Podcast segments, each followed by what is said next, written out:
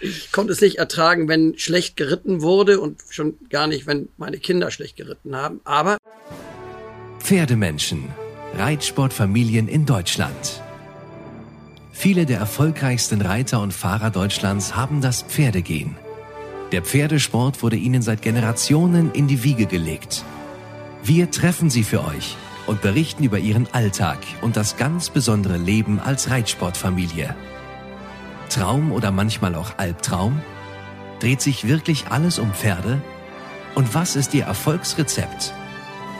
Wir erhalten einmalige Einblicke in das Leben dieser Pferdemenschen.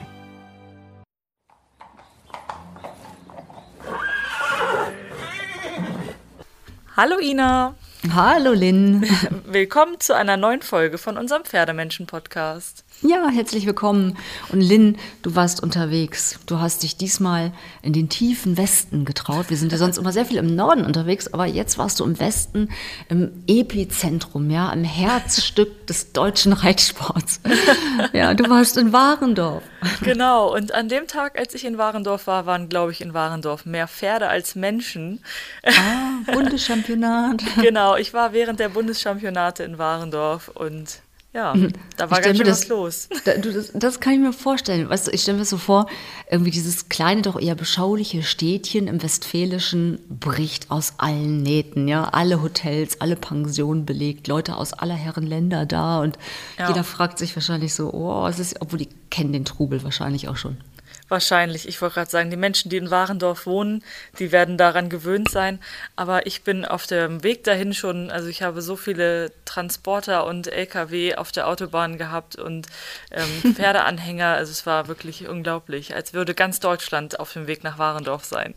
Aber du warst ja nicht direkt im Landgestüt, sondern bist vorher Nein. abgebogen. Genau, ich bin besser gesagt weitergefahren in ein kleines Wohngebiet und ähm, habe dort ganz idyllisch auf einer Terrasse am Feldrand gesessen und mich mit einer Familie unterhalten. Ich habe gehört, es gab Eis. Ja, es gab Eis.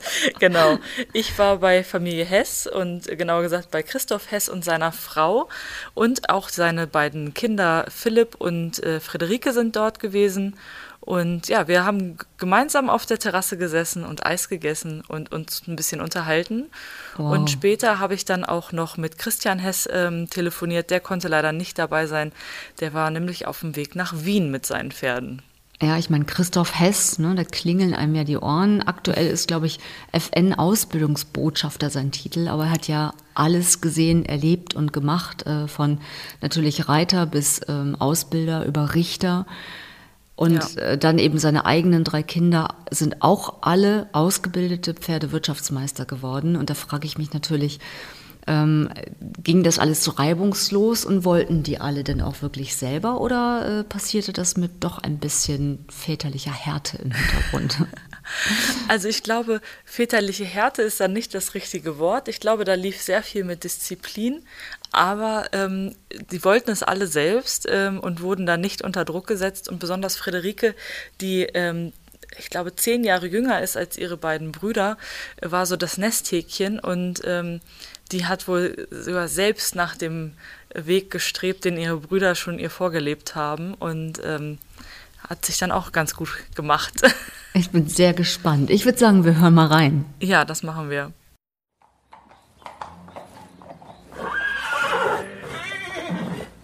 Erstmal herzlichen Dank, dass ich hier sein darf bei Ihnen, Familie Hess in Warendorf. Für den Zuschauer bzw. Zuhörer ist es vielleicht ganz angenehm, wenn jeder von Ihnen sich einmal kurz vorstellt, damit man die Stimmen besser zuordnen kann. Fangen wir einmal hier drüben an. Ja, also ich bin Friederike, ich bin die Jüngste im Bunde, bin 32 Jahre alt und äh, ja, lebe in der Nähe von Münster und arbeite bei Jens Bergmann in Havixbeck. Ja, ich bin äh, Philipp, ich bin der älteste Sohn und ich äh, bin auf dem großväterlichen Betrieb tätig in äh, der Nähe von Göttingen in Südniedersachsen auf dem Hof Bettenrode. Und ich bin die Mutter von drei Kindern und Ehefrau von Christoph Hess, Ilse Hess. Und ja, wir wohnen jetzt inzwischen 43 Jahre in Warndorf. Und ich bin hier auch als Lehrerin fast 40 Jahre tätig gewesen. Und ich habe in Göttingen Pädagogik studiert, habe meine Frau auserkoren, weil sie vom Hof Mittenrode stammt. Und habe dann Das 1900, war der Grund, warum Sie sie auserkoren Genau, haben. das war der Grund, der einzige. Einige Untergeordnete gab es auch noch. Und äh, ich habe äh, von 1978 bis 2016 vollberuflich für die FN gearbeitet, tolle Zeit und bin jetzt noch als sogenannter Ausbildungsbotschafter tätig, also bin nach wie vor eng mit der FN verbändelt und wohne von Herzen gerne in Warendorf. Und äh, genau das äh, wollte wollte ich auch noch dazu sagen. Es gibt ja noch ein drittes Kind, Christian, der heute nicht hier sein kann. Genau. Aber äh, mit dem äh, telefoniere ich nochmal separaten und der wird dann vielleicht nochmal eine andere Sichtweise auf die Familie äh, zum Besten geben. Aber ähm, wie würden Sie denn Ihre Familie beschreiben? Also ich bin stolz auf drei Kinder, die alle hier in Warndorf geboren sind und ähm, die ja mit viel Passion die Reiterei heute betreiben, aber aufgrund von Warndorf auch hier mit Pferden groß geworden sind. Hm. Wie würden Sie die Familie so beschreiben? Ich würde auch auf jeden Fall sagen, wir sind sehr pferdeaffin und das auch schon von klein auf. Also unsere Eltern haben uns jetzt nie dazu in Anführungsstrichen gezwungen, dass wir reiten müssten. Ähm, aber wir haben, also ich bin wie gesagt ja die Jüngste und meine Brüder haben es mir vorgelebt. Und ähm, wie gesagt, dadurch, dass ich so ein bisschen auch Nachzügler bin, hat Mama sich dann immer ein bisschen mehr noch um mich gekümmert. Ähm, aber wir ja, leben für die Pferde und ähm, ja, verkörpern das auch, denke ich, und ziehen da auch alle an einem Strang. Ich meine, ich könnte noch mal was sagen. Also ich komme, das ist, glaube ich, auch dann nachher etwas, was Sie sagen wollen, nicht aus einer Pferdefamilie. Aber für mich war es irgendwie wichtig, wenn Sie sagen, was für eine Familie es ist, dass wir, ja, das, was wir mit Pferden machen, gut machen. Ich hatte immer so die Idee, äh, wenn die Kinder, wovon ich ausging oder hoffte, Abitur zu machen, dass sie am Ende so gut reiten können, dass sie auch so eine Bereiterlehre machen könnten, dass man sagen oder abschließen könnten, dass man sagen könnte, okay, die haben, haben ein Handwerk gelernt. Das war mir wichtig und richtig gut gelernt. Und daran habe ich gearbeitet, als die Kinder dann so ein gewisses Alter erreicht hatten. Ja, es ist ganz interessant, dass Sie das gerade sagen, weil ich habe ja mit mehreren Familien schon gesprochen und in den meisten Familien hieß es immer, lern erstmal was Richtiges und dann kannst du das mit dem Reiten äh, nochmal ähm, versuchen und äh, so eine Bereiterlehre dann noch hinten dran machen. Aber mach bloß erstmal irgendwas, mach erstmal was anderes, so ungefähr. Also ich kann ja wenn mal sagen, bevor die äh, beiden, Friederike und Philipp, was dazu sagen. Also ich habe ähm, genau den anderen Ansatz gehabt, weil ich ein Modell immer pädagogisch gut gefunden habe.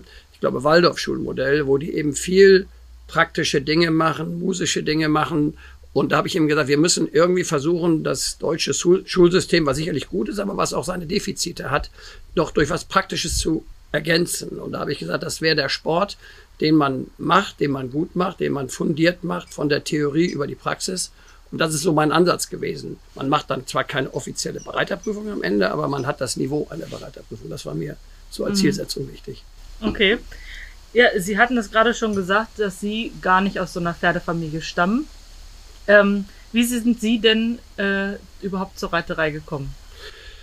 Ja, wir sind ja jetzt in der Corona-Zeit, alle kriegen Viren und werden von den Viren niedergeschlagen und dann kann man sich dagegen impfen. Bei mir war das nicht möglich. Also ich habe eine Krankheit bekommen, äh, nämlich äh, diesen Pferdevirus, den habe ich in mich aufgenommen und äh, ja, bin nie wieder losgeworden. Und also es ist wirklich interessant. Ich habe weder Vater noch Mutter noch Umfeld, die geritten sind. Wir hatten nur einen, einen Mieter im Haus oder Mitmieter. Wir wohnten auch zur Miete in Cuxhaven in einem Mehrfamilienhaus, der ein Pferd hatte und der meinen Bruder und mich mitnahm.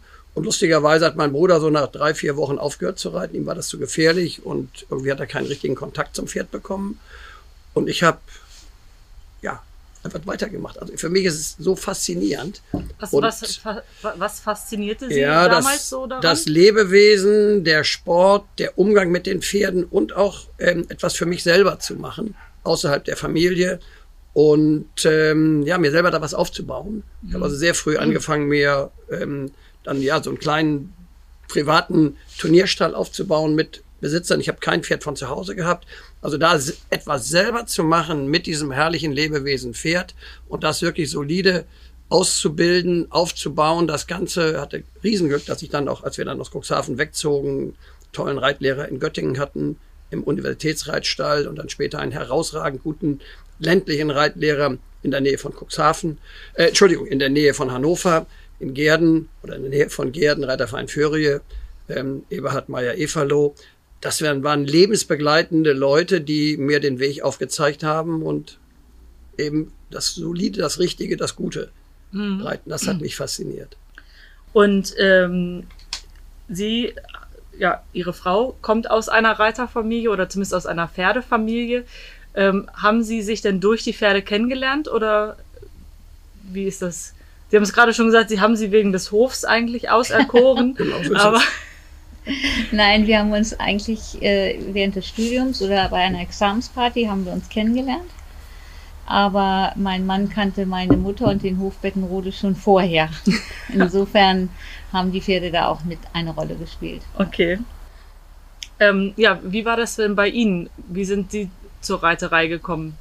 Also meine Eltern sind aus Ostpreußen und hatten ähm, dort alles verloren und der Großvater, mein Großvater, der Vater väterlicherseits, der hat Trakehner gezüchtet und mein Vater ist bei der Kavallerie gewesen und nach dem Krieg, was er auf jeden Fall als erstes wieder hatte, waren Pferde. Mhm.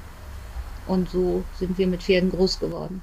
Ja, gut, bei Ihren Kindern ist das wahrscheinlich dann ziemlich eindeutig, wie Sie zur Reiserei gekommen sind. Ähm, können Sie sich daran erinnern, wann Sie das erste Mal auf dem Pferd gesessen haben?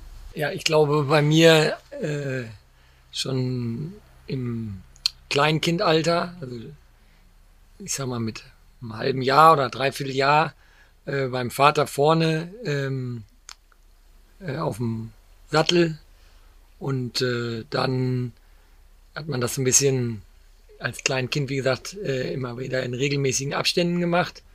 Und ich habe dann ähm, mit sechs Jahren hier im Reiterverein Warndorf angefangen zu voltigieren. Und über das Voltigieren, ein Jahr voltigiert, dann äh, mit sieben angefangen, äh, regelmäßigen Reitunterricht auf dem Schulpferd zu bekommen.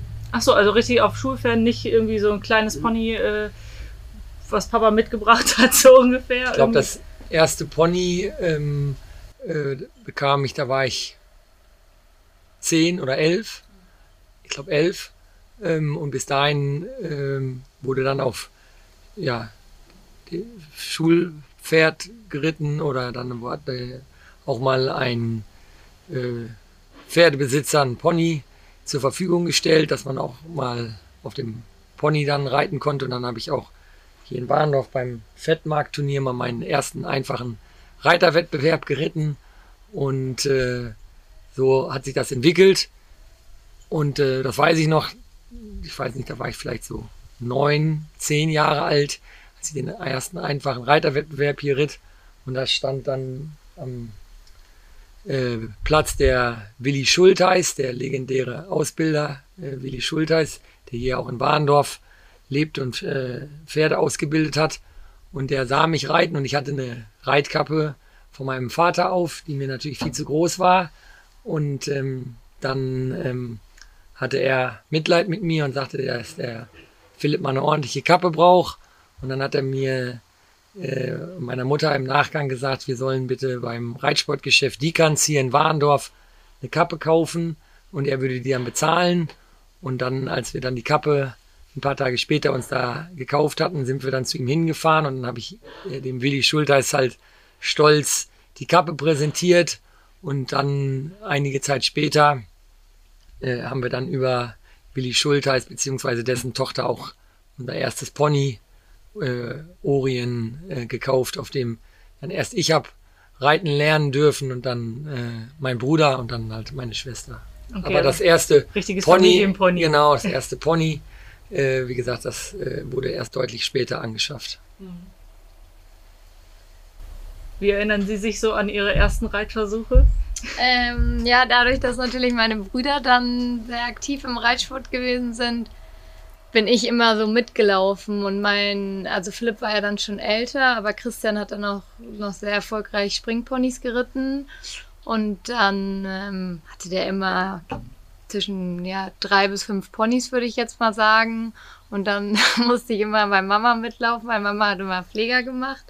Und dann, wenn ich Glück hatte, durfte ich dann eben auch reiten und ähm, genau, Orient, auf dem wir halt alle reiten gelernt haben, den durfte ich dann auch noch reiten. Was war das für ein Pony? Äh, kann man den sich so vorstellen? Ein Apfelschimmel war das. Ähm, und der hatte einen super Charakter. Philipp und Christian sind auch wirklich erfolgreich mit dem geritten. Ähm, wobei Philipp, glaube ich, dann auch gemerkt hat, dass er doch mehr Dressurreiter ist. Ich weiß nicht, war das schon Orient oder erst dann danach? Erst danach. Ja. Erst danach. Und Christian hat den auch so deutsche Meisterschaft Vielseitigkeit geritten, aber der war gar nicht so groß. Also der ging eigentlich schon sehr an der Grenze, als er da sowas geritten hat. Ähm, und ich habe dann mit dem ja auch so E-Springen und sowas reiten dürfen noch. Und dann hatte Christian immer noch einen Pony Rasmus und das war so ein Connemara-Pony, mit dem er auch sehr erfolgreich war. Und der war so brav, dass ich dann da halt auch drauf reiten durfte. Und ja, genau. Jetzt sind hier alle drei Kinder vom Pferdevirus befallen, wie Sie es eben schon sagten. Ähm, fanden Sie das immer gut? Ja, also wenn ich ehrlich bin, also ich fand das natürlich ganz toll. Ich habe mich also um die Erziehung vorher und während des Reitens wenig gekümmert. Das habe ich meiner Frau als ja, studierter Pädagogin und Pädagogin auch im Einsatz hier an der evangelischen Grundschule. Wobei Sie das aber ja auch studiert ja, haben. aber ich habe nur studiert, ich habe es in der Praxis nicht so angewendet. Meine Frau war nun richtige Praktikerin und da habe ich gesagt, da sind die Kinder gut aufgehoben, aber ähm, ja, das Reiten war mir unheimlich wichtig. Das steckte so in mir drin. Ich wollte, dass die es gut machen. Weil ich habe irgendwie in einem meiner Bücher auch mal geschrieben, gutes Reiten ist wie Musik für meine Augen. Also ich brauchte es für mich selber, gebe ich offen zu. Ich konnte es nicht ertragen, wenn schlecht geritten wurde und schon gar nicht, wenn meine Kinder schlecht geritten haben. Aber ich gebe auch zu, äh, ich habe nie damit gerechnet, dass sie dann den Beruf des Reiters im weitesten Sinne das Reiten zum Beruf machen würden. Das ist also, wenn ich hätte Plan A niederschreiben können oder sie mich vor, ja, ähm, 25 Jahren befragt hätten, wir diesen Podcast vor 25 Jahren gemacht hätten und sie gesagt haben, was haben sie für Pläne für ihre Kinder, sofern man als Eltern über Pläne für die Kinder haben kann, äh, dann hätte ich gesagt, also die sollen ordentlich reiten und dann einen ordentlichen Beruf lernen, wie das ganz viele ordentliche Eltern machen. okay. War das, sehen Sie das auch so oder haben Sie dem noch was hinzuzufügen? Ähm, nein, ich sehe das auch schon so ein bisschen so. Und unsere jüngste Tochter, die hat ja auch studiert und hat auch ihren Master gemacht und dann noch ihren Meister im Reiten. Da ist sie ihren Brüdern dann noch nachgekommen, dass die sich wunderten, warum macht die denn jetzt auch noch einen Meister im Reiten? Den haben jetzt alle drei Kinder. Ich glaube, das gibt es auch nicht so oft. Insofern hat mich das dann wieder beruhigt, und Philipp hat ja auch mal angefangen zu studieren, aber dann kam der elterliche Betrieb bei Göttingen hm. und das war schon dann beides fast nicht machbar. Aber im Fernstudium hat er ja auch noch in Köln studiert und hat den Diplomtrainer noch gemacht. Hm. Insofern bin ich jetzt heute ganz zufrieden, wie es gelaufen ist. und jetzt Promotipp. Hufschmied, Pferdewirt oder Tierarzt. Das sind die Berufe, die den meisten im Pferdebereich sofort einfallen. Doch es gibt noch so viele mehr. Mit der Broschüre Beruf Pferd aus dem Paragon Verlag hat man einen guten Überblick über all die Berufe im Pferdebereich. Egal ob Studium, Ausbildung oder Weiterbildung, hier werden die Jobs ausführlich vorgestellt. Dabei liegt ein Fokus auf dem Ausbildungsbereich und den Voraussetzungen und der andere auf dem Berufsalltag. Zum Bestellen einfach auf www.reitsport-magazin.net slash Beruf-Pferd klicken oder dem Link in den Show Notes folgen.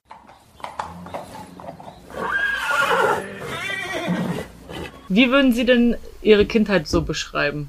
Ähm, also ich würde sagen, wir hatten eine schöne Kindheit. Äh, wir sind ja, wie gesagt, wir wohnen, wo wir jetzt hier gerade sitzen und den Podcast auch aufnehmen, sind wir alle groß geworden. Also ich, äh, ich glaube, Philipp war gerade geboren, da sind unsere Eltern hingezogen.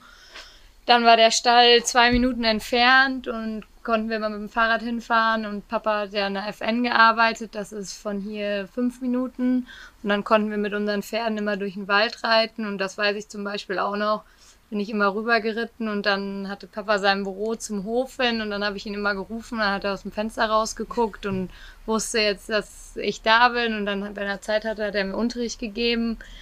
Ähm, und gut, ich bin ein bisschen vielleicht mehr als Einzelkind auch groß geworden, weil meine Brüder halt doch schon älter sind als ich und Philipp dann zur Bundeswehr irgendwann ausgerückt ist oder zu genau Bundeswehr Sportschule dann auch war. Ähm, und Christian ist dann nach dem Abi ja zu Schockemühle gegangen. Aber ich glaube, wir hatten schon immer eine sehr pferdeintensive Kindheit sicherlich, aber sind sehr ja, behütet und durch die Pferde eben doch sehr diszipliniert und verantwortungsvoll groß geworden, was uns sicherlich jetzt heutzutage auch sehr hilft. Ja, genau, Friederike hatte das ja angesprochen. Ähm, ich bin elf Jahre älter und Christian ist neun Jahre älter. Und ähm, Christian und ich, wir haben eine behütete Kindheit auch gehabt. Ähm, Friederike war ja noch gar nicht auf der Welt. Und Christian und ich, wir sind uns einig darüber, weil meine Mutter äh, immer Wert darauf gelegt hat, dass wir äh, viel zu Hause waren. Wir sind hier in Warndorf äh, dann im Garten gewesen. Wir haben äh, stundenlang äh, zusammen gespielt, mit Freunden gespielt. Ähm, und äh, da gab es keine Ponys, keine Pferde bei uns. Und der Vater war zu der Zeit schon sehr, sehr viel auf Turnieren unterwegs und erst so mit zunehmendem Alter äh, sind wir mehr und mehr dann in den Reitsport reingewachsen. Und wir glauben, dass das auch einer der Gründe ist, warum wir auch heute noch äh, für den Reitsport brennen und äh, dass wir nicht, sage ich mal, wie es vielleicht auch Negativbeispiele gibt, jedes Wochenende mit den Eltern von äh, Freitag bis Sonntagabend spät auf staubigen Turnierplätzen sein mussten, sondern punktuell sind wir mal mitgenommen worden, durften punktuell dann auch durch die Richtertätigkeit auf tollen Turnieren sein. Das hat uns als Jungs natürlich auch angefixt irgendwo und heiß gemacht. Und das war natürlich dann auch toll, wenn man dann da äh, tolle Reiter sehen durfte. Und so hat sich das dann so peu à peu äh, entwickelt. Aber die ersten Jahre, sage ich mal, sind wir äh, sehr ja, im Umfeld äh, behütet und äh, umsorgt worden und da auch groß geworden. Mhm. Oh. Und äh, wie war das so als ähm, Kind von Mister richtig reiten sozusagen aufzuwachsen? Und er hat es ja gerade schon gesagt, also richtiges, korrektes Reiten ist Musik für seine Augen. Ähm, ist das ein besonderer Druck, ähm, mit dem man dann als Kind irgendwie umgehen muss? Hat man das Gefühl, man wird dann noch, wurde noch mehr mh, hm, unter die Lupe genommen oder andere Maßstäbe wurden dann angesetzt als vielleicht bei anderen Reitern in dem Alter? Ja gut, ich kann jetzt für mich sprechen oder nur sprechen, dass ich schon äh, es auf der einen Seite total genossen habe. Friederike hat es angedeutet dass unser Vater jede freie Minute, die er Zeit gehabt hat, uns geholfen hat. Friederike, wie gesagt, war noch in den äh, Windeln, als mein Bruder und ich intensiver angefangen haben, dann zu reiten. So, das heißt, wir haben jeden Tag äh, mit unserem Vater trainiert oder er hat dann auch Kontakt zu natürlich Top-Leuten gehabt, die uns geholfen haben, äh, dass da also immer eine Betreuung war und äh, was Friederike sagte, er wir haben uns dann am DOKR getroffen. Er kam runter vom Schreibtisch und hat eine halbe Stunde mit in der Halle gestanden oder wir hatten unsere Pferde in der Nachbarschaft stehen, unweit vom DOKR-Gelände entfernt. Dann ist er da hingekommen mit dem Fahrrad. Wir haben geritten, dann ist er wieder in die nächste Besprechung gefahren. Also wir haben äh, wirklich die intensivste Betreuung gehabt, ähm, was ähm, natürlich äh, heute rückblickend fantastisch gewesen ist. Andersrum natürlich auch sind wir äh, in, im Trainingszentrum da am DOKR auch immer beäugt worden und haben natürlich auch immer viele Trainer äh, gehabt, die auch auf uns geguckt haben, auch Reiter, die uns beobachtet haben. Und muss man natürlich auch ganz klar sagen, dass es auch nicht immer alles nur geradeaus gelaufen ist. Gerade so in der heranwachsender junger Mann in der Pubertät, dann ist man schon natürlich auch nicht immer der Meinung, dass das, was der Vater sagt, richtig ist. Und dann äh, ist man ja auch des Öfteren mal anderer Meinung oder meint, äh, es geht vielleicht auch, gibt vielleicht auch einen anderen Weg. Da gab es natürlich dann auch mitunter äh, stärkere Auseinandersetzungen. Ähm, von daher, sage ich mal, ähm, ist es nicht immer einfach gewesen, ganz klar. Und äh, dann hat man schon auch so ein bisschen den Stempel aufgedrückt bekommen, ja, das ist der Hess und ähm, gucken wir mal, wie der es macht. Für mich persönlich äh, war es dann aber auch, nachdem ich dann äh, äh, oder nachdem dann klar war, dass ich nach Bettenrode auf den Betrieb gehe, auch gut, dann ein bisschen den Abstand zu bekommen. Und ich glaube, dass mir das auch geholfen hat, äh, mich dann auch reiterlich weiterzuentwickeln und ähm, so ein bisschen ja die intensive Betreuung über den Vater zu haben, aber auch meinen eigenen Reitstil irgendwo, mein eigenes Reiten weiterentwickeln zu können. Und ich glaube, dass das ähm, der passende Zeitpunkt war, sich dann auch so ein bisschen abzunabeln und weiß nicht, wie ich mich entwickelt hätte, wenn ich jetzt hier auch im Dunstkreis in Warndorf geblieben wäre. Wie ist es bei Ihnen gewesen? Ähm, ja, also bei mir war es eher so ein bisschen so, dadurch, dass meine Brüder eben schon so äh, vorgelegt hatten irgendwie, hat Mama sich viel um mich gekümmert und Papa hatte, als ich jünger war, nicht, also ich glaube, ich hatte vielleicht auch nicht so viel Talent, würde ich sagen. Und dann war Mama eigentlich so diejenige, die immer so ein bisschen hinter mir gestanden hat.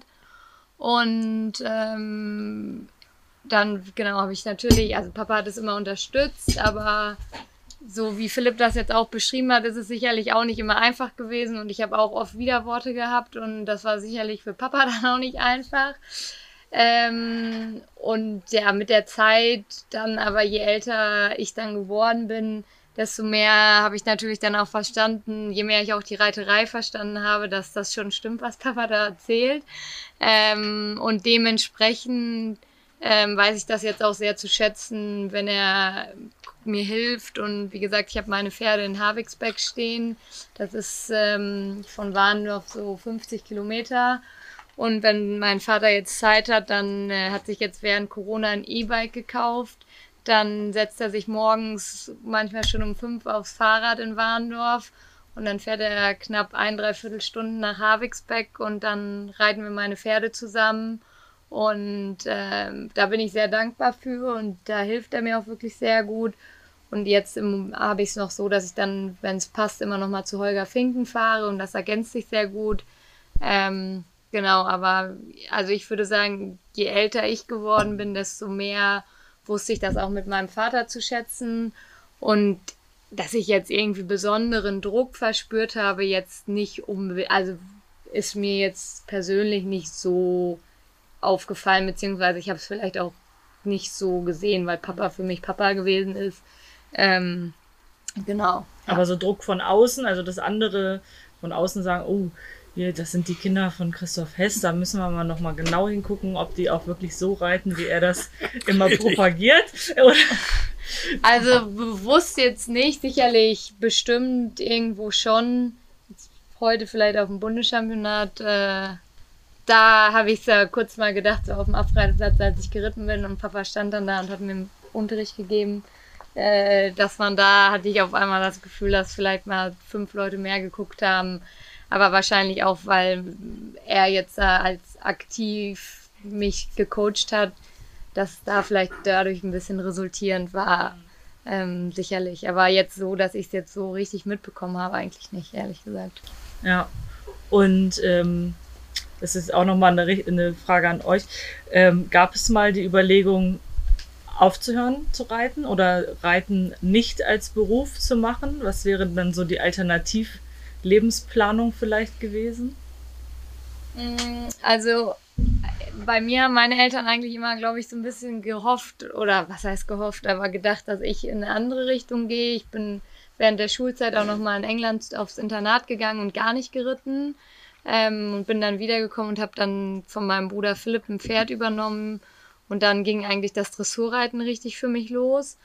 Ähm, aufgehören war bestimmt auch oft der Fall, ne Mama? Also, dass ich dann doch manchmal verzweifelt war, wenn es nicht so geklappt hat. Ähm, aber als ich dann auch mein Abitur fertig hatte, hat mein Vater oder unser Vater mir das eigentlich frei überlassen, was ich jetzt mache. Meiner Mutter war es eigentlich sehr wichtig, die wollte immer, dass ich auch Grundschullehramt studiere. ähm, ich habe mich dann aber doch für ein BWL-Studium entschieden. Fast und, das Gleiche. Genau. und dann war es schon so, dass es aber während des Studiums mir auch immer klar war, also da bin ich kaum geritten während des Studiums. Und dann habe ich aber gesagt, okay, danach möchte ich auf jeden Fall nochmal nur reiten. Und dann hat mein Vater eben gesagt, okay, dann mach eine Bereiterlehre. Und dann habe ich bei meinem Bruder Christian im Springstall in Holstein eben meine Bereiterausbildung gemacht. Wie hat das so funktioniert? Mit Bruder gut, als Chef? So? Gut, gut. Ja, ja doch, ich habe viel gelernt, bin da sicherlich reiterlich auch eigentlich, ich habe da so den größten Step nochmal gemacht ähm, und mich so weiterentwickelt und hatte meine Masterarbeit vorher am Verband in Münster geschrieben und ähm, bin dann eben aus Holstein danach zum Verband gegangen und habe da dann mehr in Richtung Verkauf das alles gemacht. Fand mein Vater, glaube ich, eigentlich auch ganz gut, dass ich da dann, also ich habe immer geritten, ich hatte immer zwei, drei Pferde, aber eben nicht so intensiv. Und das war mir dann aber auch zu wenig Reiten eigentlich.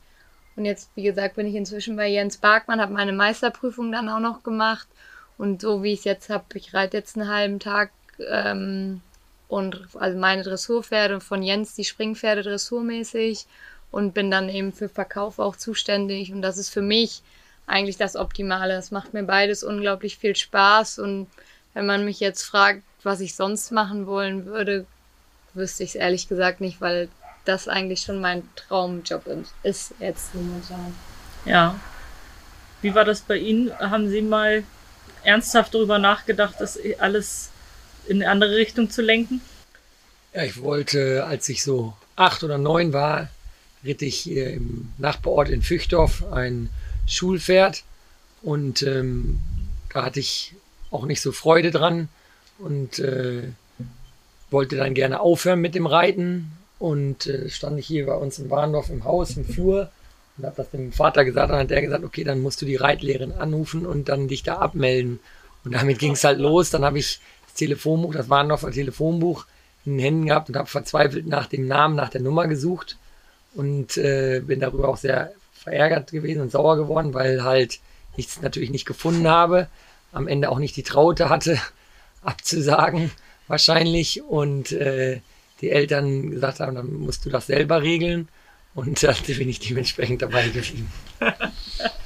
okay, und nachdem Sie acht gewesen sind, gab es nicht mehr die Überlegung, das nochmal alles ähm, hinzuschmeißen. Wollte das schon äh, als kleiner Junge, äh, waren wir viel bei den Großeltern äh, in Bettenrode.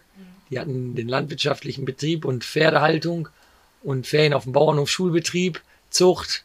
Und da wollte ich schon ganz früh auch äh, in der Kindheit äh, nach Bettenrode und äh, Bauer, Landwirt, Schrägstrich Reiter werden und habe das dann dementsprechend eigentlich auch weitergemacht. Und das war schon sehr früh so für mich klar, dass ich das äh, machen wollte. Und äh, nach oder zum Abitur hin habe ich überlegt, entweder ich mache eine Banklehre, eine landwirtschaftliche Ausbildung oder eine Bereiterlehre. Das, was der Vater sagte, dadurch, dass er uns so intensiv betreut hat, war das reiterliche Niveau schon durchaus äh, da und gut, so dass es, sage ich mal, äh, dem eines Bereiters äh, nahe kam, so dass wir dann gesagt haben, okay, dann äh, scheidet die Bereiterlehre erstmal aus, mhm. äh, dann macht man die Banklehre oder die landwirtschaftliche Ausbildung und dadurch, dass wir hier in Warndorf ähm, keine Landwirtschaft äh, ja, betrieben haben und der Betrieb vom Großvater 50 Hektar hat und da halt auch landwirtschaftliches Know-how irgendwo wichtig ist, war es dann auch auf der Hand liegend oder naheliegend, äh, die Ausbildung zum Landwirt zu machen, eine Lehre. Und ähm, dann habe ich halt zwei Jahre nach der Bundeswehrsportschule die Ausbildung zum Landwirt gemacht und habe dann äh, ja peu à peu mich da auch in Richtung Bettenrode weiter orientiert. Ja, sicherlich ist das Leben mit Pferden nicht immer nur äh, schön und ähm, kein Ponyhof. Ähm, da steckt ja viel Arbeit und Disziplin dahinter. Was machen Sie denn zum Ausgleich? Wenn's mal, oder geht's immer nur um Pferde? Da fängt meine Frau an. Die ist für den Ausgleich zuständig. Also, da wir das wirklich gerne gemacht haben, brauchten wir eigentlich keinen Ausgleich. Also zumindest in der Zeit nicht, wo unsere Kinder so intensiv auch auf Turnieren waren. Wir mussten uns manchmal ja sogar noch jemanden leihen, der ein Geschütz fuhr, als die Kinder noch keinen Führerschein hatten und nicht selber fahren konnten, weil mein Mann dann als Richter zum Beispiel in Balve deutsche Meisterschaft gerichtet hat. Philipp war auf dem reinen Dressurturnier, Christian musste auf dem Springturnier oder durfte auf dem Springturnier. Und ja, das konnte ich ja nicht alles alleine managen. Mhm. Insofern ähm, habe ich auch nie darüber nachgedacht, was anderes machen zu wollen. Im Gegenteil, ich habe oft die bedauert, die das nicht hatten. Und das war für uns, oder also wenn ich für mich spreche, war das also gleichzeitig auch Urlaub. Also Mhm. ich brauchte keinen Urlaub, um mich in Mallorca zu erholen oder sonst wo. Das hat einfach Spaß gemacht. Und jetzt im Alter haben wir angefangen, Golf zu spielen, wir beide. Mhm. Und genießen das sehr, weil das eben ein Sport ist, den wir gemeinsam machen können und den wir auch so just for fun machen. Aber wir wollen es ein bisschen ordentlich machen, also geben wir uns zumindest Mühe. und ja, das ist ein schöner Ausgleich. Mhm. Ja, und bei mir ist es auch so, also dass ich das, was mit dem Reiten zu tun hat, nie irgendwie negativ empfunden haben, obwohl es völlig richtig ist, was Sie gerade sagten, das Reiten selber, der Umgang mit Pferden ist kein Ponyhof. Man hat Höhen und Tiefen, man hat kranke Pferde, man hat Pferde, die sich nicht so entwickeln, wie man es sich wünscht, oder Ergebnisse auf Turnieren sind nicht so, oder, oder, oder, das ist viel Negatives, aber irgendwie die Faszination des Weges im Umgang mit Pferden hat mich so beeindruckt und eben als ich ähm, auf dem Weg hierher war, traf ich noch Klaus Balkenhol und der sagte, Christoph, du siehst gut aus. Ich sage, Dankeschön. Aber ähm, äh, ich sag, es ist einfach toll, wenn man auch, wenn man nicht mehr äh, beruflich tätig ist, etwas macht, was einen fasziniert. Und mich fasziniert das mit Pferden und es gibt keinen Termin, der mir zu viel wird oder fast keinen Termin. Ich würde sagen, 95 Prozent werden mir nicht zu viel äh, Unterricht zu geben, Seminare zu machen. Und ähm, also ich habe jetzt nicht das Bedürfnis, äh, jetzt irgendwie einen längeren Urlaub anzutreten, weil einfach das, was ich mache, mir eine innere Befriedigung gibt, mir Spaß macht, mich motiviert, mir ja für mich fast eine Vitaminspritze ist. Also und das spüre ich, und das ist, glaube ich, ein großes Glück seit über 40 Jahren. Also nicht so, dass ich quasi, ich übertreibe mal von einem Wochenende zum anderen lebe, in der Hoffnung, so jetzt Freitagmittag, jetzt habe ich Zeit und leider geht's Montag wieder los, sondern für mich ist es toll, wenn es Montag wieder losgeht und toll, wenn am Wochenende was ist. Und ich lebe jetzt nicht zum, von Wochenende zu Wochenende, Komma von Urlaub zu Urlaub. Und das hat sich während der FN-Zeit äh, so angefühlt und fühlt sich jetzt in der Zeit nach der offiziellen FN-Zeit genauso an. Wie ist das bei Ihnen? Haben Sie irgendwie, muss ja auch gar nicht sein, dass man sagt, wir machen jetzt hier einen großen Urlaub, weil wir brauchen so viel Ruhe von unserem stressigen Arbeitstag, sondern irgendwie, manchmal hat man ja so, so kleine Sachen, dass man sagt, ich zum Beispiel stehe morgens als allererstes auf und gehe eine halbe Stunde joggen, weil das ist mein, mein Ausgleich, um den Kopf frei zu bekommen. Gibt es sowas? Irgendwie so Kleinigkeiten, die man so, die einen irgendwie faszinieren oder begeistern, abseits vom Pferd?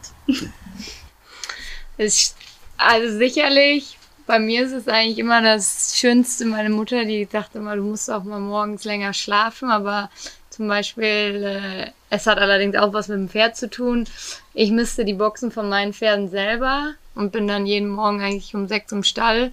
Und wenn ich die Boxen gemistet habe, dann ist es für mich immer so eine innere Befriedigung, weil ich das Gefühl habe, wenn ich den Pferden dann ihr Heu rein, ihr das Heu reingeschoben habe und die Boxen sind gemacht und die stehen dann da so zufrieden, habe ich das Gefühl, ich habe schon richtig was geschafft und die Pferde sind zufrieden. Die Pferdebox als Zen-Garten genau, sozusagen. Genau, und äh, starte dann eigentlich immer sehr positiv in den Tag und genieße das wirklich morgens dann einfach mal noch Ruhe zu haben. Es ist dann keiner da, der einen in Anführungsstrichen nervt, sondern wirklich ja, man hat einmal ein bisschen Zeit für sich und kann einmal durchatmen. Und ansonsten, wenn ich mal früher am Stall fertig bin, dann gehe ich gerne mal joggen oder äh, gehe auch ins Fitnessstudio, wenn die Zeit es zulässt. Sowas, dann äh, mache ich auch gerne. genau. Aber eigentlich, wie gesagt, das Boxenmisten hilft mir auch schon. wie ist das bei Ihnen?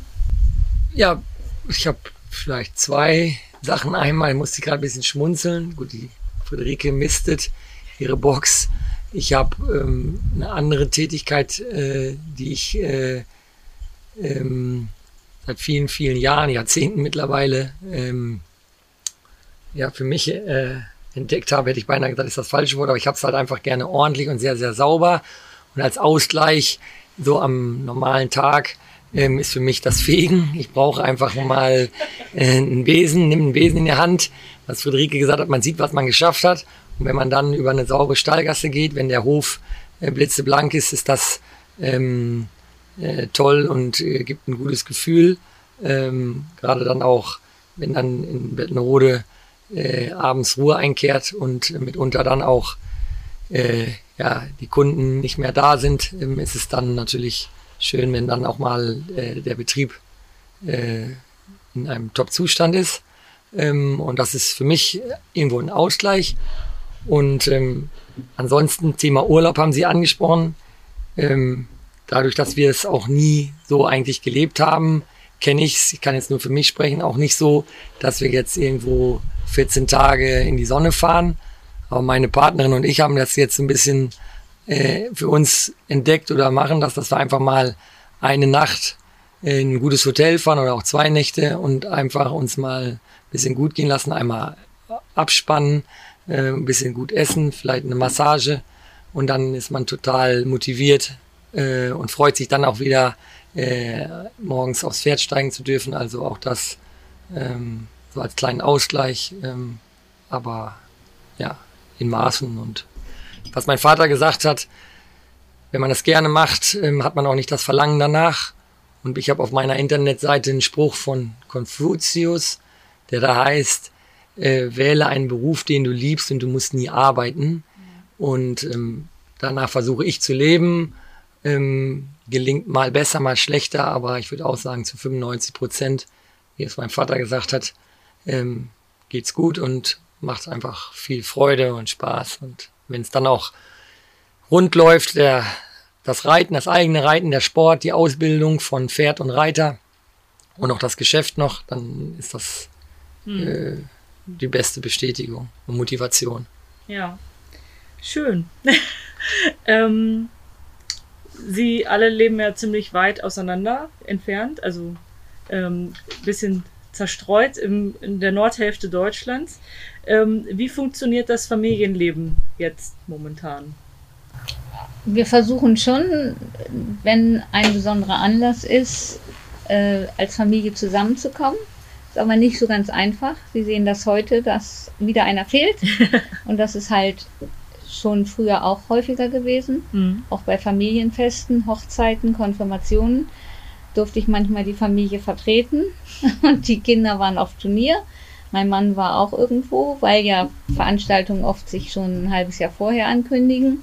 Und dann kann man nicht, weil plötzlich eine Einladung kommt, sagen, oh, ich kann nicht kommen. Mhm.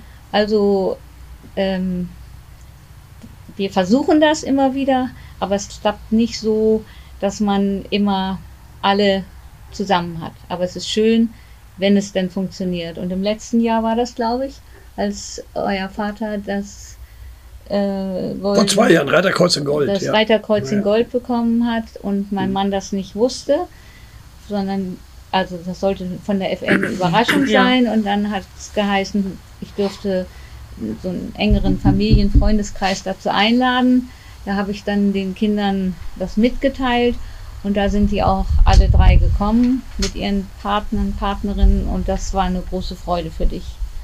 Haben Sie den Braten noch nicht gerochen, als Sie hörten, dass auf einmal alle da nee, Nee, der hat meine Frau also inkognito gemacht ähm, und ähm, ich habe es nicht gewusst, überhaupt nicht, gar keine Ahnung. Ich hatte nicht mal ein blaues Jackett dabei. Dann gab mir der frühere Betriebsleiter, Herr Brüggemann, Heinz Brüggemann, mit dem ich über viele Jahre ganz eng zusammengearbeitet hatte, ganz toller, lieber Mensch, der gab mir dann sein blaues Jackett, damit ich dann auch adäquat äh, da dieses äh, Reiterkreuz mir habe anstecken lassen. Aber äh, es ist eben gut, jemand wie meine Frau zu haben, die eben ja die Gabe hat, Familie zusammenzuhalten. Das ist wichtig und Gut, Familienfeste sind das eine, sich, ich sag mal so wie jetzt, ähm, zu treffen, physisch zu treffen, ist das andere, ähm, zu diversen Anlässen. Aber es gibt ja Gott sei Dank, oder sind die modernen Medien ja toll, von WhatsApp über andere äh, Dinge, äh, Text-Messages und Telefonate, das geht wirklich gut. Mhm. Also ich glaube, aus meiner Sicht geht das wirklich gut und äh, aber da ist neben meiner Frau als entscheidendem menschlichen Bindeglied sind die Pferde auch Bindeglieder, die, die uns sicherlich verbinden, weil es eben dann auch immer wieder geht, Mensch, mit dem Pferd geht so oder das Pferd ist nicht gesund oder hier ist was oder da ist was. Insofern ist das Thema Pferd ein häufiges Thema, was uns dann auch wieder zusammenbringt. Ja, das heißt, da findet dann auch immer ein reger Austausch statt. Jeder weiß, was bei dem anderen gerade pferdetechnisch auch irgendwie los ist. Und man, man hat es ja jetzt heute, mhm. gerade hatten sie es erzählt, ähm, hier beim Bundeschampionat, man guckt sich die Ritte des anderen an und ist irgendwie da im Bilde ja. und ist, man hat schon den Eindruck, sie unterstützen sich dann, obwohl ja. diese große, mehr oder weniger große geografische Entfernung ist, scheint ja doch irgendwie das alles zusammenzuspielen und äh, ja, und ich meine, ich habe gerade schon gesagt, ähm, äh, Stichwort neue Medien. Also äh, viele meiner Generation, die, die sagen, oh, früher war alles gut und wunderbar. Sie sind für eine äh, wirklich tolle, renommierte Fachzeitschrift verantwortlich, aber es wird schwer,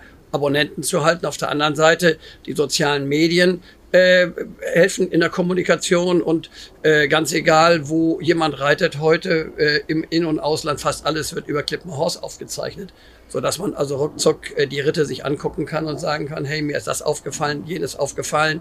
Also insofern äh, ist das toll. Dann gibt's Equiscore, da kann man genau die Ergebnisse dann auch noch im Internet nachlesen. Also das ist ja unglaublich gläsern unsere Welt geworden und das ist, finde ich, für so einen Zusammenhalt äh, sehr, sehr hilfreich. Mhm. Aber trotzdem finde ich, geht nichts über eben auch miteinander zusammen sein. Ja. Und das versuchen wir schon auch, weil ich denke, dass das ganz, ganz wichtig ja. ist. Ja, ich habe sie ja auch gesehen, sie waren auch beide bei den Bettenröder Dressurtagen dieses Jahr dann und sie sahen auch nicht so aus, als würden sie da nur im Stuhl sitzen und die tolle äh, Veranstaltung genießen, sondern sah es ja. ja doch aus, als wären sie da irgendwie doch involviert in das Ganze. Ähm, es ist ja dann auch schön, wenn sie dann da irgendwie ja, so sich gegenseitig unterstützen. Ja. Ähm, was äh, ist denn, was sind denn so Ihre Ziele für die Zukunft? Ähm, also meine Ziele sind auf jeden Fall, ich habe unheimlich viel Freude daran, junge Pferde auszubilden und ähm, so den Werdegang zu sehen. Habe jetzt auch gerade das Glück, dass ich wirklich zwei tolle Pferde oder drei tolle Pferde jetzt in Havixbeck stehen habe und dass ich die einfach weiter ausbilde, weiterhin mich reiterlich verbessere und ähm, reiterlich weiterkomme. Und ähm, wie wir das jetzt gerade schon gesagt haben, also ich habe zum Beispiel jetzt auch das ein Pferd mit Philipp zusammen, haben wir einen Vierjährigen, der bei ihm in Bettenrode steht, den er ausbildet. Und ähm, Philipp ist für mich auch ein reiterliches Vorbild. Und äh, dementsprechend orientiere ich mich auch viel an ihm und ähm, frage ihn auch oft, ob er mir mal helfen kann oder sich eventuell, wenn er Zeit hat, auch mal auf eines meiner Pferde draufsetzen kann. Ja, und wie gesagt, also mein Ziel ist es einfach, mich selber reiterlich immer weiterzuentwickeln und ähm, meine Pferde weiterzubringen und immer wieder gute junge Pferde habe, die ich ausbilden darf und dann diesen gemeinsamen Weg gehen kann. Mhm. Genau. Was haben Sie für Ziele? Ja gut, im Endeffekt denke ich auch, dass es wichtig ist, an sich zu arbeiten, reiterlich äh, sich weiterzuentwickeln, ähm, immer den Anspruch zu haben, besser zu werden, was das eigene Reiten betrifft, was das Management äh, der Pferde betrifft, äh, des Betriebes betrifft ähm, und dann natürlich auch menschlich irgendwo weiter äh, an sich zu arbeiten und im Umkehrschluss die Zeit, die wir jetzt haben, äh, die Eltern sind noch gesund und rüstig und Sie haben das angesprochen, sind halt auch viel in Bettenrode, ähm, unterstützen äh, da ähm, äh, den, den Hof, den Betrieb, mich äh, ungeheuer und äh, dass wir das nach Möglichkeit noch viele, viele Jahre so aufrechterhalten können und dass wir einfach ja, dankbar sind, dass wir gesund sind, dass wir diesen schönen Sport ausüben dürfen und äh, ja, dass das ähm, hoffentlich noch lange so bleibt.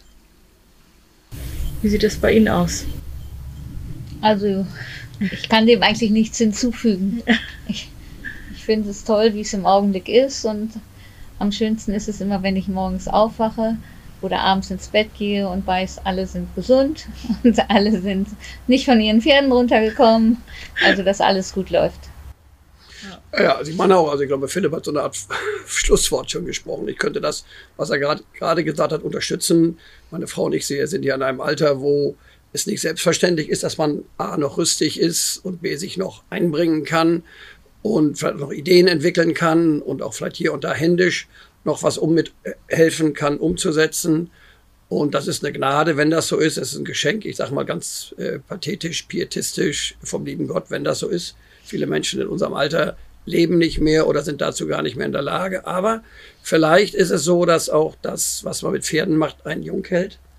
Ähm, egal, was man macht, ob man selber reitet, ob man Unterricht gibt, ob man züchtet. Das ist eigentlich das Tolle, dass der Pferdesport, wenn man den Virus einmal hatte, oder der Umgang mit dem Pferd, muss man genauer sagen, einen, ja, finde ich, jung hält. Und man kann verschiedene Formen haben. Erst reitet man, dann gibt man Unterricht, dann züchtet man vielleicht und so weiter, äh, richtet. Äh, da gibt es ja ganz viele Betätigungsfelder. Aber irgendwie habe ich den Eindruck, und ich kenne viele Menschen äh, meiner Generation, aber auch noch meiner Vater- und Muttergeneration, die auch zum Teil noch leben, die ähnlich wie wir in der Familie Hess fasziniert sind und die trotz ihres fortgeschrittenen Alters irgendwie noch sehr positiv denken. Und dieses positive Denken und nicht rückwärts gucken und sagen, früher war alles besser, sondern den Blick nach vorne zu richten und das Positive zu sehen, was auch die nächste Generation hier, Friederike, Philipp und unser Sohn Christian, einbringen, die ja ganz andere Voraussetzungen mitbringen und in einer ganz anderen in einem ganz anderen Umfeld den Sport betreiben, den, den Handel, den Pferdehandel, die Ausbildung betreiben,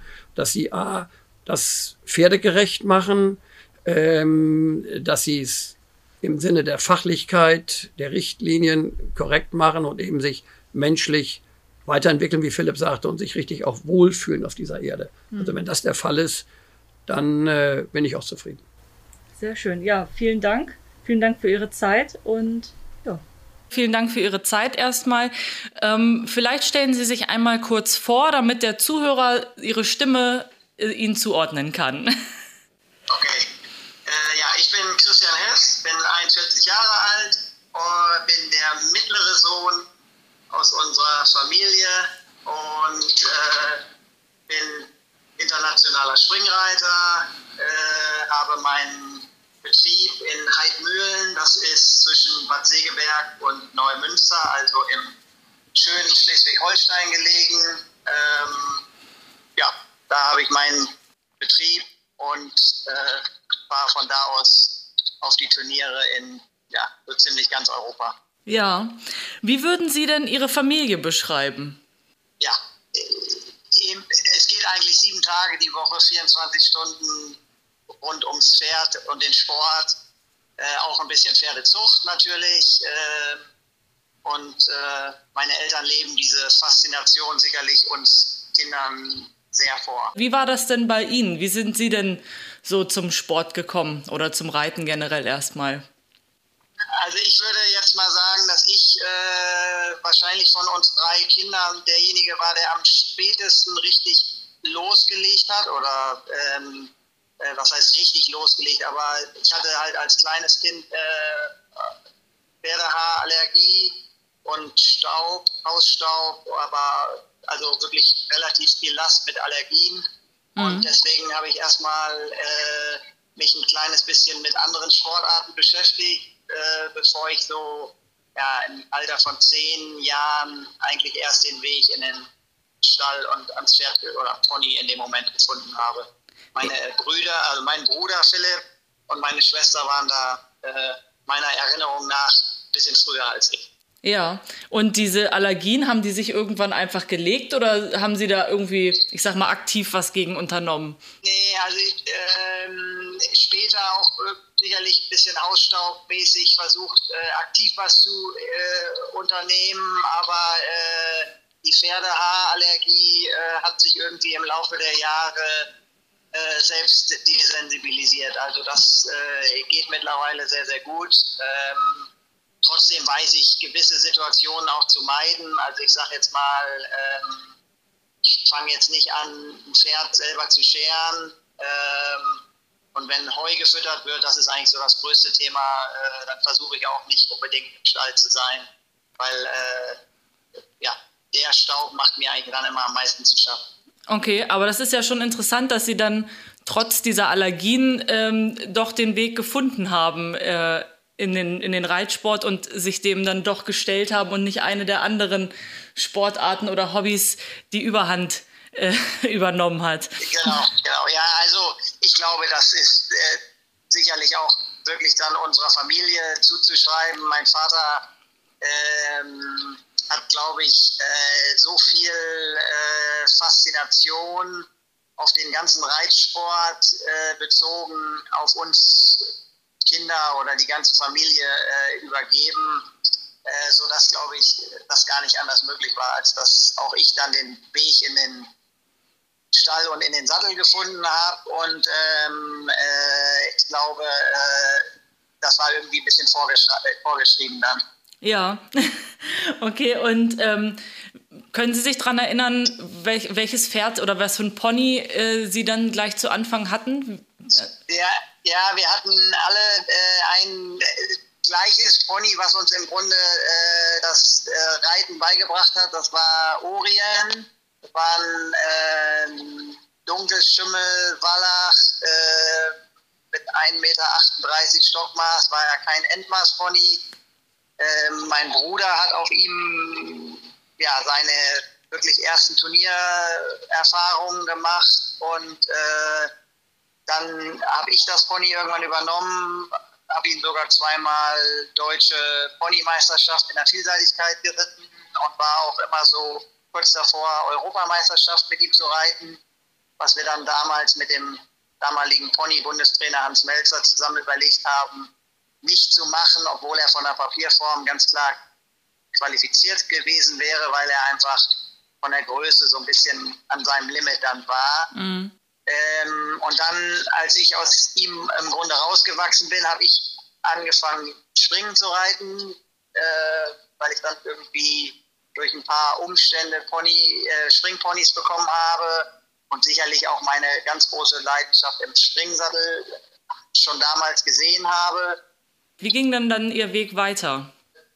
Oder eigentlich dann ausschließlich Springen geritten bis hin zur Europameisterschaft. Ähm, habe auch schon früh äh, jüngere Ponys dann ausgebildet, ähm, habe sie äh, auch Richtung Bundeschampionat geritten. Äh, bis ich 16 war, habe ich wirklich sehr, sehr aktiv Ponys geritten, habe zweimal Europameisterschaft geritten und zu der damaligen Zeit äh, war wirklich, äh, ich hatte Glück, äh, in einer ganz tollen Phase zu sein, wo eigentlich auf allen großen internationalen Turnieren auch äh, große internationale Ponyprüfungen ausgeschrieben waren. Und somit äh, habe ich wirklich tolle Turnierplätze in jungen Jahren, äh, so von 14 bis 16, äh, sehen und reiten, bereiten dürfen. Und ja, ich glaube, damit war dann schlussendlich auch bei mir die Richtung vorgegeben, sodass ich eigentlich immer das große Ziel und den großen Wunsch vor Augen hatte, äh, das mal beruflich zu machen. Es hat ja dann auch geklappt. Sie haben sich ja selbstständig gemacht und sind jetzt in Schleswig-Holstein. Wie kam es dazu? Ja, also auch das war sicherlich irgendwie immer langfristig mein Ziel. Ich glaube, ich hatte diverse Stationen, die ich aber auch irgendwie immer jetzt doch so ein kleines bisschen auch vor mir gesehen habe. Als ich mein Abitur gemacht habe, bin ich, äh, habe ich, hab ich meine Ausbildung im DOKR, Bundesleistungszentrum, ja, unter den Fittichen von Kaiser Johannsmann gemacht. Bin von da aus äh, zu Paul Schockemüller nach Mühlen gegangen, war da ja, einer der Hauptturnierbereiter, äh, habe da unheimlich viel gelernt in zweieinhalb, fast drei Jahren, die ich da tätig war. Und hatte dann das ganz große Glück, dass ich äh, von da aus direkt zu äh, dem jetzigen Bundestrainer Otto Becker wechseln konnte, der damals seine eigene Anlage gebaut hat. Und dann bin ich im Grunde mit ihm zusammen von Mühlen nach Münster gezogen, war dann bei ihm auch fast fünf Jahre und habe damals dann durch einen Zufall äh, ein Angebot vom Holsteiner Verband bekommen, dass ich da Verkaufsleiter werden konnte, was mich auch sehr gereizt hat. Und in dem Moment hatte ich das Gefühl, dass ich neben dem Sport auch noch ein kleines bisschen mehr in die äh, geschäftliche äh, Ausrichtung im Reitsport und Pferdehandel reinwachsen will. Und somit bot sich dann als eine auch wirklich sehr wichtige Station der Holsteiner Verband für mich an. Und als ich beim Holsteiner Verband so gute vier, viereinhalb Jahre tätig war, auch die Auktionen geleitet habe, war ich dann so innerlich an dem Punkt, dass ich gesagt habe, jetzt fühle ich mich dem gewappnet, äh, den Sprung in die Selbstständigkeit zu machen, auch selber wieder mehr zu reiten.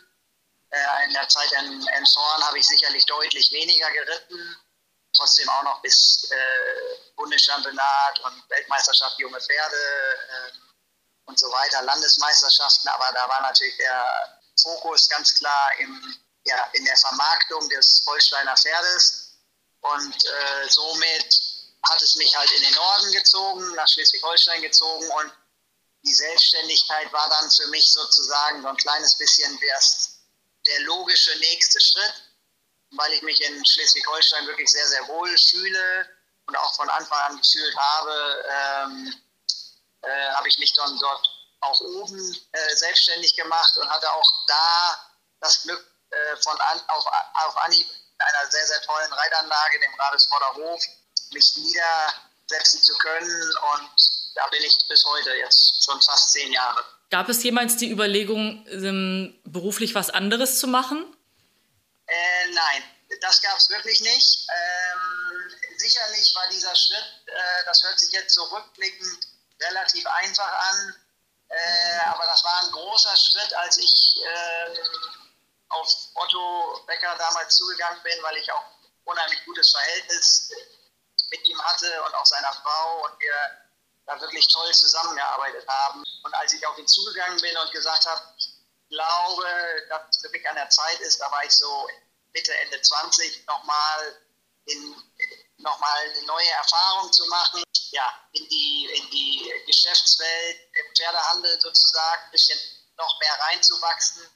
Das war ein riesengroßer Schritt und äh, der wurde auch glaube ich, von vielen Leuten damals äh, aufmerksam, vielleicht auch ein bisschen kritisch beobachtet, weil das war schon eine tolle Position, die ich auch bei Otto hatte und äh, ganz klar natürlich nicht äh, dem Pferd abgewandt, aber schon ein deutlicher Schritt weg von der aktiven eigenen Reiterei. Mhm. Und jetzt in der Selbstständigkeit wieder den Schritt zurückgemacht und jetzt bin ich glücklich, so wie es ist, dass ich äh, im Grunde selbstständig sein kann, im Grunde mit dem Pferd äh, Spaß jeden Tag an der Arbeit haben kann und sozusagen das Hobby zum Beruf gemacht habe. Also ich weiß das sehr zu schätzen und muss wirklich sagen, dass ich äh, jeden Tag aufs Neue mich auch immer freue, wenn ich wieder äh, in den Stall oder so wie jetzt aufs Turnier fahren kann. Schön, das klingt gut. Ja, so soll es ja auch sein. Was würden Sie sagen, was war für Sie Ihr persönlich größter Erfolg Ihrer Karriere? Und ähm, wie würden Sie Ihre Kindheit beschreiben? Also, äh, ich glaube, dass ich sagen kann, und wahrscheinlich haben es meine Geschwister auch ähnlich gesagt, meine Schwester ist ja deutlich jünger als Philipp und ich ich würde schon sagen, dass wir eine ganz, ganz tolle Kindheit hatten.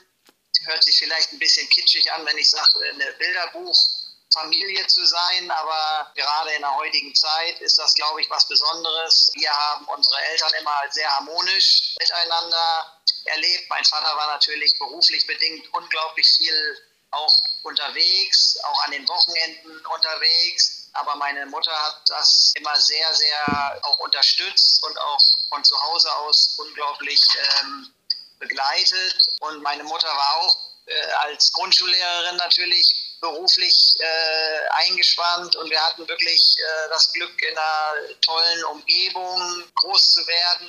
Es hat uns an nichts gefehlt und trotzdem haben wir viele Werte fürs Leben mit auf den Weg bekommen und haben das Glück gehabt, wirklich in einer äh, ganz glücklichen und äh, intakten Familie groß zu werden, was glaube ich heutzutage nicht mehr ganz selbstverständlich ist. Ihr Vater ist ja hm, bekannt dafür, ein Auge für korrektes Reiten zu haben und er sagte in dem Gespräch, ähm, für ihn ist korrektes und schönes Reiten wie Musik für die Augen.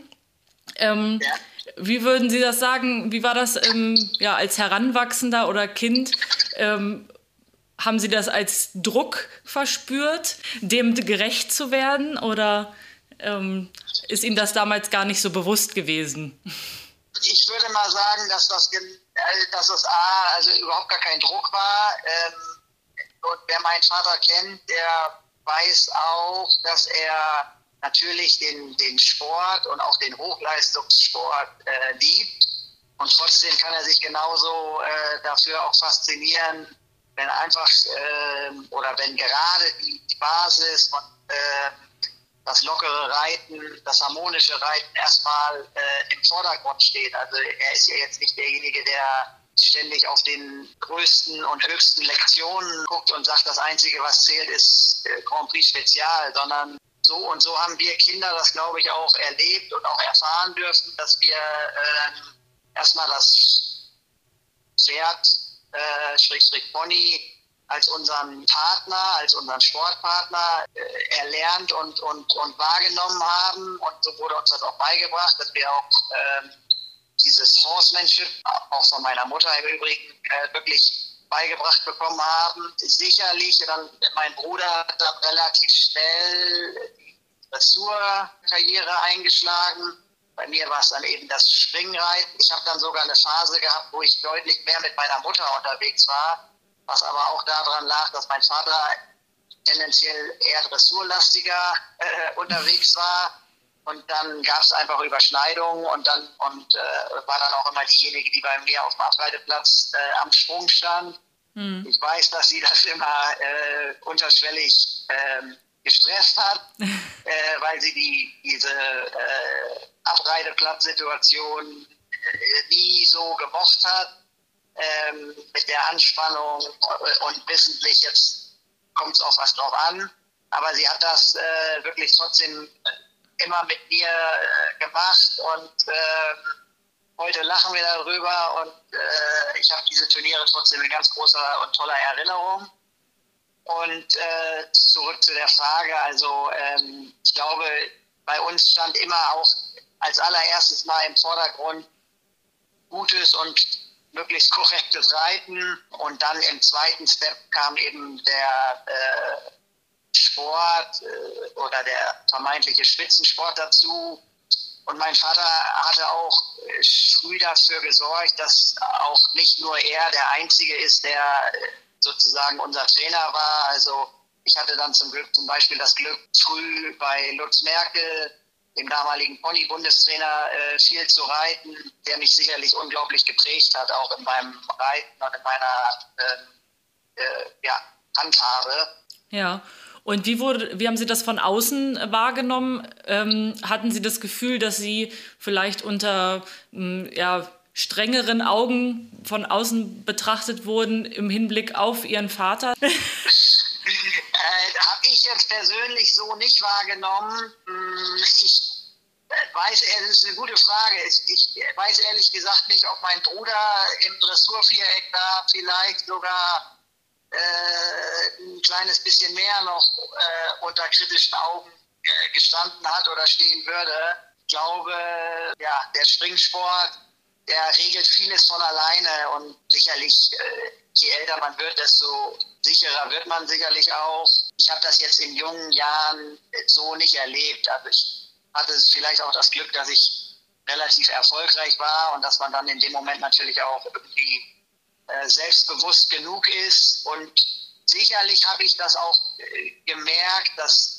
hier und da vielleicht mal ein bisschen mehr Fokus drauf ist, aber nicht, nicht unangenehm, sondern mehr so das vielleicht auch ein positives Interesse war. Und ich glaube, meine Eltern und mein Vater in dem speziellen Fall hat vielleicht eine leichte, einen leichten Stolz oder Freude an unserem Reiten erlebt und gehabt, aber ich glaube schon, dass er auch aufgepasst hat, dass das jetzt nicht irgendwie äh, zu sehr überhand nehmen würde mit äh, irgendwie äußerem Druck oder so. Also da, und wer ihn kennt, der weiß auch, dass er sich niemals in den Vordergrund bewusst schieben würde und das hat er auch bei uns, glaube ich, aufgepasst, dass das äh, so nicht der Fall ist. Ähm, jetzt leben Sie, also Ihre ganze Familie, ja sehr verteilt in Deutschland. Wie, ihre Fun wie funktioniert Ihre Familie jetzt heute?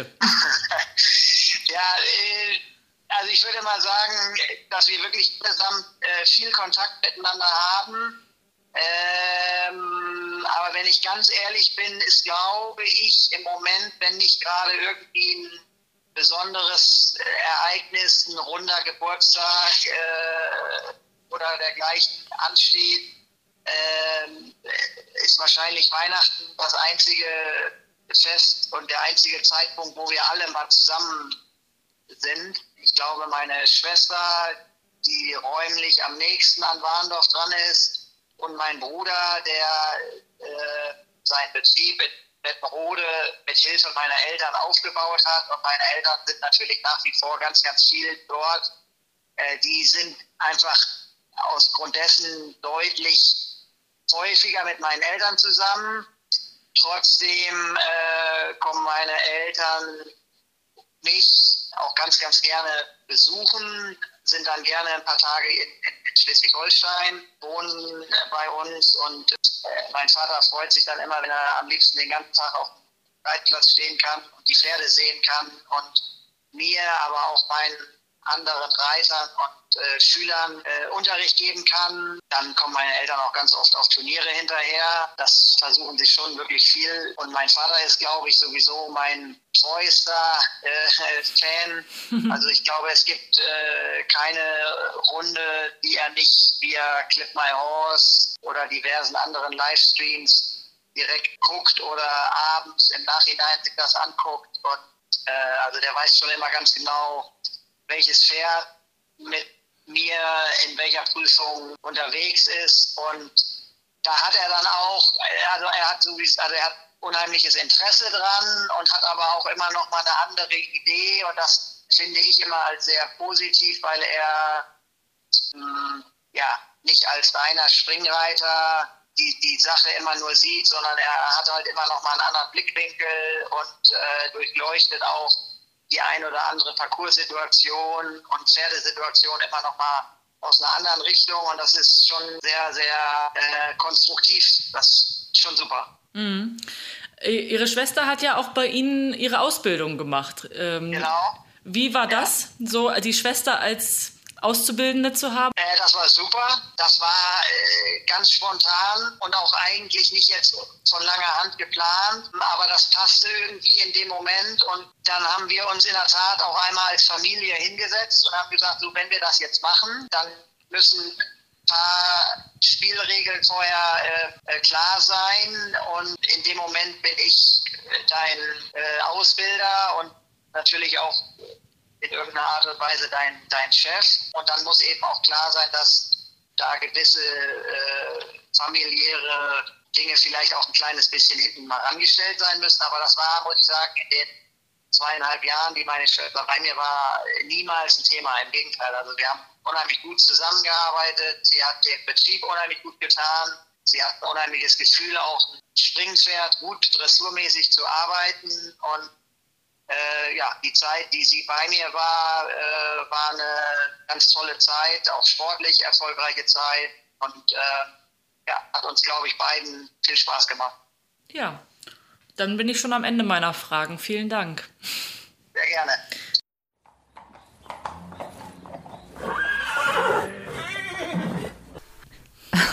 Klasse. Wow, das war bestimmt eine ganz tolle Begegnung mit Christoph Hess und seiner Familie. Wahnsinn. Ja, Auf jeden Fall. Das war Also ein die Geschichte- Nachmittag. Äh, Das klingt auch so. Die Geschichte, wie er erzählt hat, dass seine Kinder immer nach Warendorf geritten kamen und er dann aus dem Fenster geguckt hat und dann, ah ja, jetzt sind sie da, Reitunterricht gegeben und hinterher dann weitergemacht hat mit seinem Job. Genau, wieder Also- zurück an den Schreibtisch danach. Also ich wünschte mir auch manchmal, mein Vater wäre ein erfolgreicher Dressurausbilder gewesen, ja.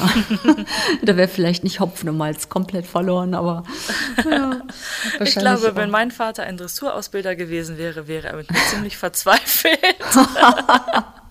Oder so. Oder so. Aber Lynn, nächste Folge, finde Ja. ich, ist mal wieder höchste Zeit, dass wir einen Stempelhengst präsentieren.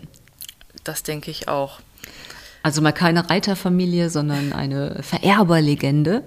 Und äh, ja, da haben wir uns Likotus ausgeguckt. Ne? Genau, ich werde zur Familie Kartmann fahren nach Fechter und ähm, auch mit dem Besitzer Dr. Mario von Deppka über den Hengst sprechen. Und äh, ja, ich bin ganz gespannt, was die zu erzählen haben. Ja, das ist ja ein hochinteressanter Halbblüter. Der Vater Likoto ist ja Vollblut und ähm, er hat ja die Pferdezucht wirklich also auf Leistungspferde hin vererbt, ne? sowohl also die meisten mit Dressurschwerpunkt, aber auch Springer. Und ich bin wirklich gespannt, was daraus kommt. Vielseitigkeitspferde natürlich auch, also so, so ein Allrounder ist es ja, Likotus. Und äh, bin echt gespannt. Ja, ich auch. Ähm, ich hoffe, wir hören uns dann in zwei Wochen mit dieser Lynn- neuen Folge.